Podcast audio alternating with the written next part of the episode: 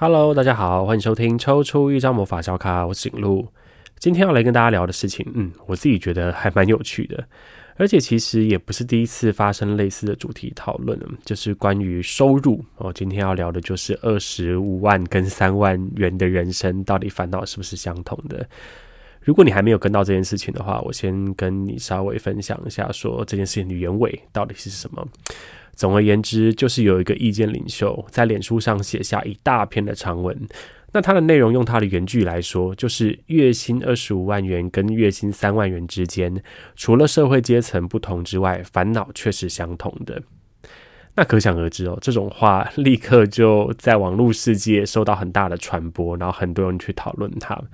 里面还是不乏有支持这个论点的人啦，就是支持这个论点人会告诉你说，快乐是无价的，你有钱也不见得真的可以买到快乐，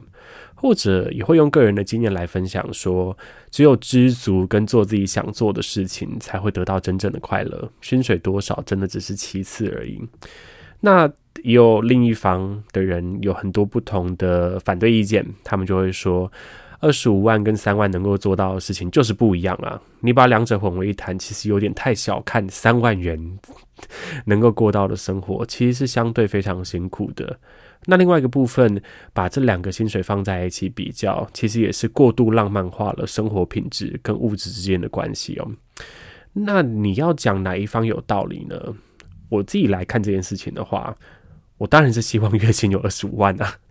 因为二十五万能够做的事情真的很多。然后比如说，我就可以去买好一点的麦克风啊，就像我前一阵子本来订了一个那个叫什么呃放大器嘛，还是什么，反正就是可以录声音的那个机器。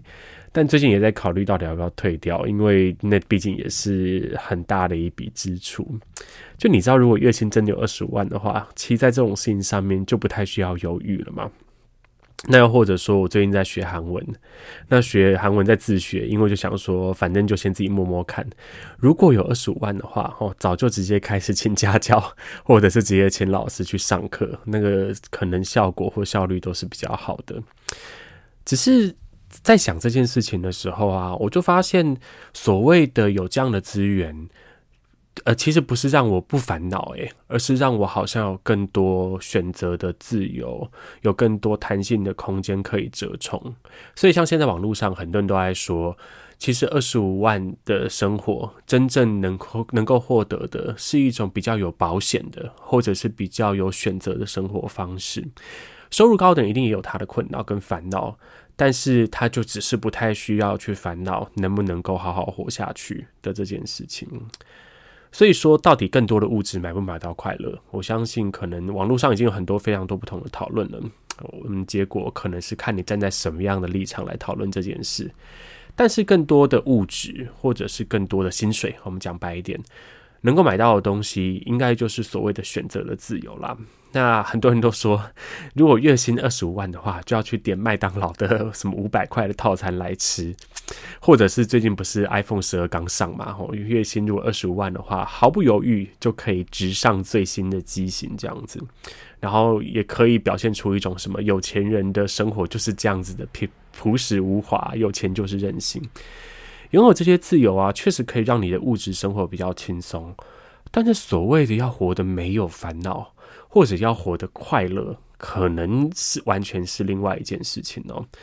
那既然这是一个怪力乱神的频道，那就要来跟大家分享一下塔罗牌怎么看这件事情。其实我之前有讲过，塔罗牌里面分成四大不同的元素，分别就是像是圣杯啦、钱币、权杖，还有宝剑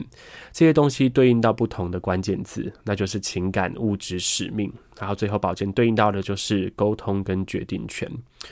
所以老实说，如果你要从塔罗牌的体系来看待快乐这件事情的话，丰盛的物质其实只占了四分之一而已。简单来说好了，如果你拥有一份非常非常好的收入，可是你的工时很长，或你对这件事情完全没有兴趣，你从中得不到任何的成就感，那对你来说就是出卖灵魂嘛。虽然我知道很多人可能会觉得出卖灵魂可以拿到二十五万。感觉也是一个不错的价码，可是实际上你做的就只是交换，你做的就是取舍。那其实跟快乐这个概念距离还是蛮远的。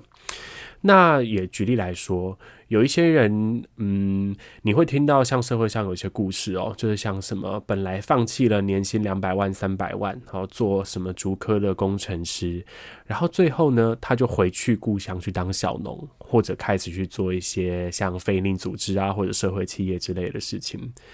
你要说他后来换的那个工作薪水有没有比他在当工程师的时候高？嗯，可能是没有。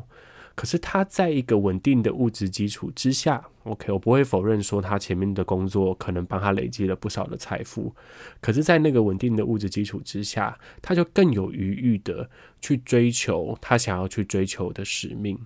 好，所以回过头来看哦，物质这件事情啊，或者你要讨论到快乐这件事情，物质绝对是不可或缺的。可是，它是不是最重要的一个关键？这个真的还是大家可能都会有不同的立场跟角度。所以，其实从塔罗牌的立场来看，要得到真正的快乐，还是真的蛮不容易的。就像塔罗牌，呃，有上过我的课，有些朋友可能知道，就是你看到那些牌里面，你就会发现，诶，每一张牌都有正面跟反面。要获得一个所谓的圆满结局，其实是真的非常困难的。那尤其是我们前面讲到的四种不同的元素，其实你都会发现很多牌都有负面的含义哦。所以以前也曾经被个案问过，说怎么好像塔罗牌的牌意都还蛮惨的。那个时候我都会笑笑的说，不是塔罗牌惨啊，是人生本来就很惨。可是正是因为我们不能够要求圆满嘛，所以就像我们前面讲到的，很多时候你其实要懂的就是排序跟取舍。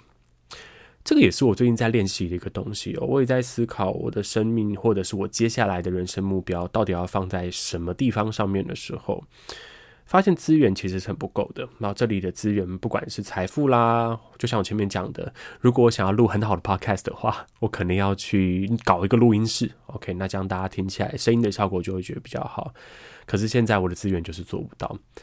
那还包含时间。哦，我想做的事情是很多的，可是我的时间可能没办法配合，最后就是体力哦，可 也就是精力到底能不能够帮助你去获得所有你想要获得的东西，帮助你去做到所有你想做的事情，这个东西一定会随着年纪渐长，而你会发现你能够的精力其实是越来越少的。所以到最后，无论如何，如果你想要得到类似像快乐的东西的时候，懂得排序是非常重要的。那这就是我现在在用塔罗牌的架构来去练习的东西。我现在最想要的是满足圣杯所象征的情感呢？啊，比如说，我现在很希望把我的所有的情感都投入进去吗？或者是我想要去累积的是钱币所代表的物质？我希望可以让我的生活在物质累积的基础之下，获得更多选择权，或者获得更多选择的自由吗？那或者我有没有一些想要自我实践的使命？哈，这个大哉问。我很多时候去帮大家算个案的时候，就会发现，一讲出使命这两个字的时候，很多人都心生向往，但实际上，呃，仔细去想这个问题，就会觉得非常的困难。但如果当下我有一个想实践的使命的话，我会愿意把它放在我所有的优先顺序里面的第一位吗？最后，我想不想要得到那个话语权？然后宝剑代表的，我想要被别人听见吗？我想要有影响力吗？或者我想要有一些控制的权利吗？这些东西通常我们都不能够在同一时间兼得，这个是非常困难的。就像我前面讲到，资源有限，时间有限，心力也有限。可是我们可以先在现阶段。选出一个最值得去发展的方向，然后帮助我们去排出那个重要的优先顺序。接下来要训练的就是取舍了。嗯，这个取舍其实背后还有一个很重要的元素，就是信心。要对现在这个阶段，因为机会成本哈，就是你选择了之后，你可能会放掉另外一个机会嘛。这个机会成本，你要有信心，你失去它，你的人生不会整个崩溃掉。这个是非常重要的一件事情呢。比如说，很多时候可能有些人会为爱走天涯。举例来讲好了，他可能放弃他本来很好的发展的一个职涯，然后到远方去寻找他的爱人。你要说像这样的人心中完全没有任何的遗憾吗？嗯，可能是比较困难的。可是为什么有些人可以快乐，有些人可以不快乐？那其实就是他已经做了决定之后，他就不去想本来他应该要走的那条时间线会去长什么样子，而是专注的对于他做出来的所有的选择、做出来的所有的决定都拥有信心。其实我觉得这个是最根本的一件事情了。不管现在你是二十五万、三万，还是所有在这中间的数字哦，如果你是高于二十五万的朋友，请联络我。就是我这个节目还蛮需要赞助的。可是如果你的收入或者你的物质生活，其实就是在这个三万跟二十五万之间摆荡的时候，我觉得我们可以去帮助自己，或者是培养自己，去获得更快乐的人生的一点就是。无论接下来发生什么样的事情，我们都要有继续活下去跟雨过天晴的信心。那如果有这样子的心理准备的时候，在面对很多预期不到的状况，也可以让自己呃比较正面的去面对它跟处理它。嗯，简单来说，就是对于生命本身要有一个信心啦。这句话听起来是有点肉麻，没错。但是我要讲的其实是很多时候压力确实是存在的啊。我们人跟人之间的比较也是存在，竞争也是存在的。比如说，嗯，可能也蛮多朋友像我一样的岁数的三十岁，你又开始思考跟自己同届的同学现在发展成什么样子，然后跟自己同岁数的人，有些人可能都已经做到什么高阶主管，或者在什么艺术领域已经有很多的发挥了。可是，如果我们对于生命有信心的话，这个信心最后就会发展出一种耐心，嗯，就现在自己确实是比不上别人，好，没关系。可是生命自己有它的节奏嘛。我想这句话不是要鸡汤大家，不是要，因为那篇文就被人家讲说心灵鸡汤嘛。可是我们当然可以认知到生命本身是残酷的，比如说某些事情，我们的天分可能就是就是不如别人。或者是某些事情，我们本来拥有的资源就是不如别人，甚至有些人都会说，二十五万跟三万的差别，其实就是你出生在什么样的家庭，可能会对你对你带来很多的影响。但即便是这样，我们可以接受这些差异的存在，我们也可以理解这些差异差异可能是非常不容易打破的。可是我们可以有耐心，对什么有耐心？对自己有耐心吗？让自己慢慢长成自己最终会长成的样子。每个生命都有它的节奏啦，然后有耐心的去面对不同的转变。那这些转变最终最终其实就只是一个过程而已。那如果我们把我们的生命视为一个完整的过程的话，其实也没有什么无法挽回的决定的，因为每一件事情，如果你真的觉得没有办法继续下去了，都还有转换的空间。